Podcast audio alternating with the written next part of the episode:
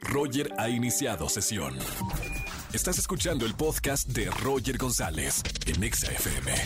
Seguimos en XFM 104.9 todos los miércoles de coaching con el Dr. Roch. Hablando hoy de este tema, buenos hábitos para lograr la libertad financiera. Doctor, muy buena tarde. ¿Qué tal, Roger? ¿Cómo está? Muy bien, gracias. Pues hablando de, de este tema en donde necesitamos eh, conocer un poco de finanzas o por lo menos tener esa libertad financiera para que no nos cueste este año.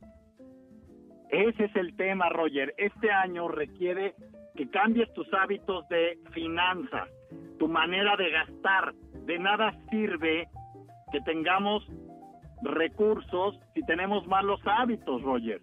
Claro. Y lo que hace que una persona se vuelva mm, lo que se llama libre financieramente no es que gaste en lo que quiera, sino que aprenda a revisar qué hábitos tiene. ¿Podemos Entonces, repasar por ejemplo, alguno de los hábitos eh, básicos o importantes para tomar en cuenta?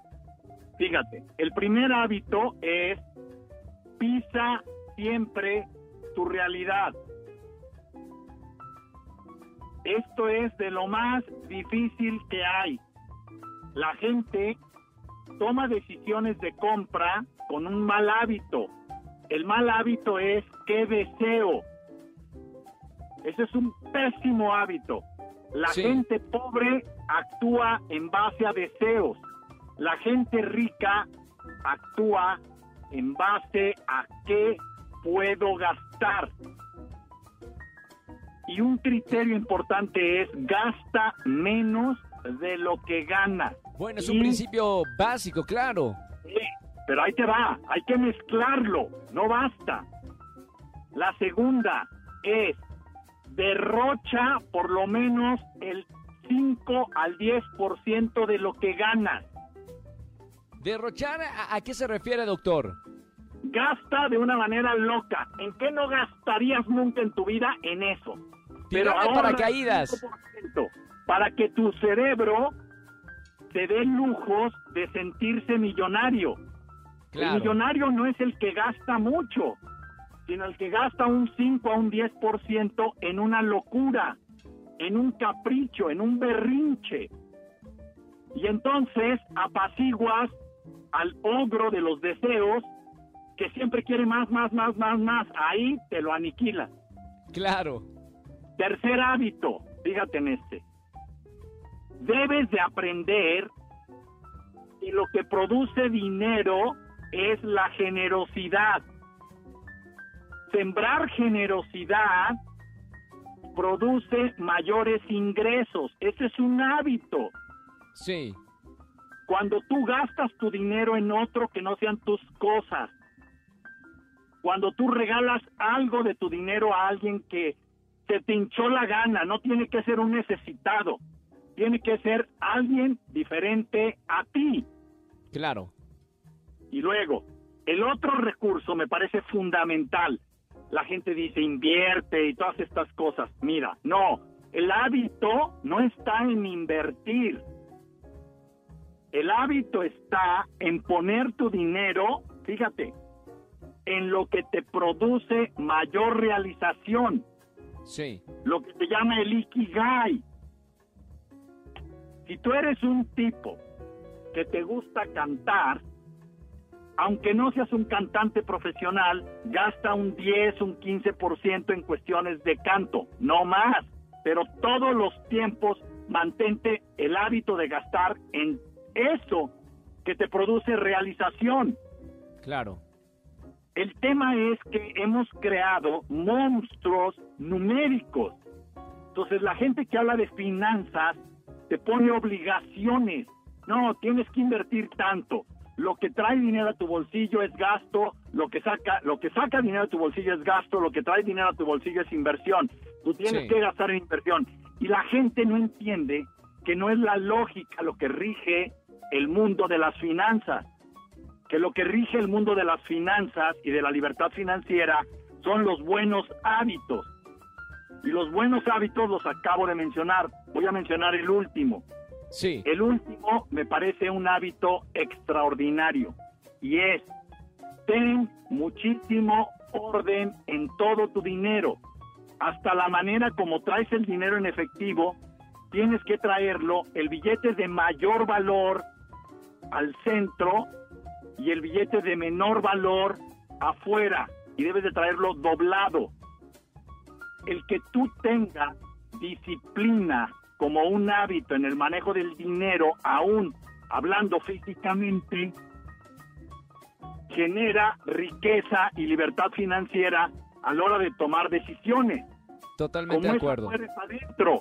Si hay orden afuera en tus billetes, va a haber orden en tu manera de gastarlo. La gente me dice, ¿cómo va a ser? Le dije, no me creas, pruébalo. Y créele a tus resultados. Cuando la gente empieza a tener orden en sus billetes, en la manera de colocarlos, en su manera de gastarlos, cerebralmente generas un hábito de conciencia de en dónde pongo mi dinero. Porque luego tenemos el mal hábito de no saber en qué gastamos todo lo que ganamos. O incluso eh, eh, yo le he recomendado amigos, dónde pones el dinero también habla mucho de lo que generas.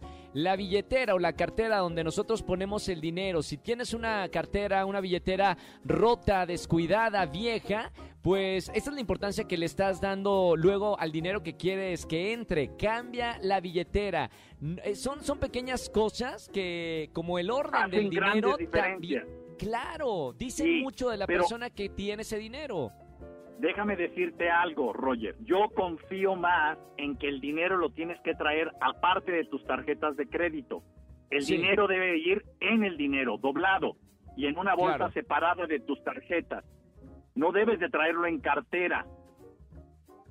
¿Qué significa esto? Esto tiene un significado.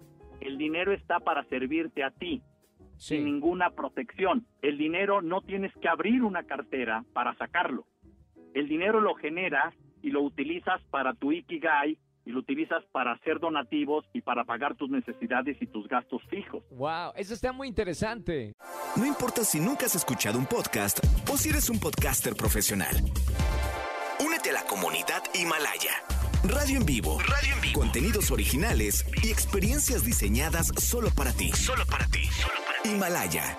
Descarga gratis la app. Acuérdate de una cosa, Roger, como somos afuera, somos adentro, entonces, pero también no es más valioso lo de fuera y no es más valioso lo del dentro, valen igual. Sí. Sí, sí, lo que he encontrado en la conducta humana es que hay mucha gente disque espiritualoide que es que lo interior vale muchísimo. Tienes que ser y parecer lo que eres. Sí, sí, sí. No somos solo interior, no somos solo exterior somos la combinación porcentualmente igual exterior e interior. Hay que ser libres financieramente, teniendo libertad de buenos hábitos para generar finanzas sanas para ti y para los tuyos.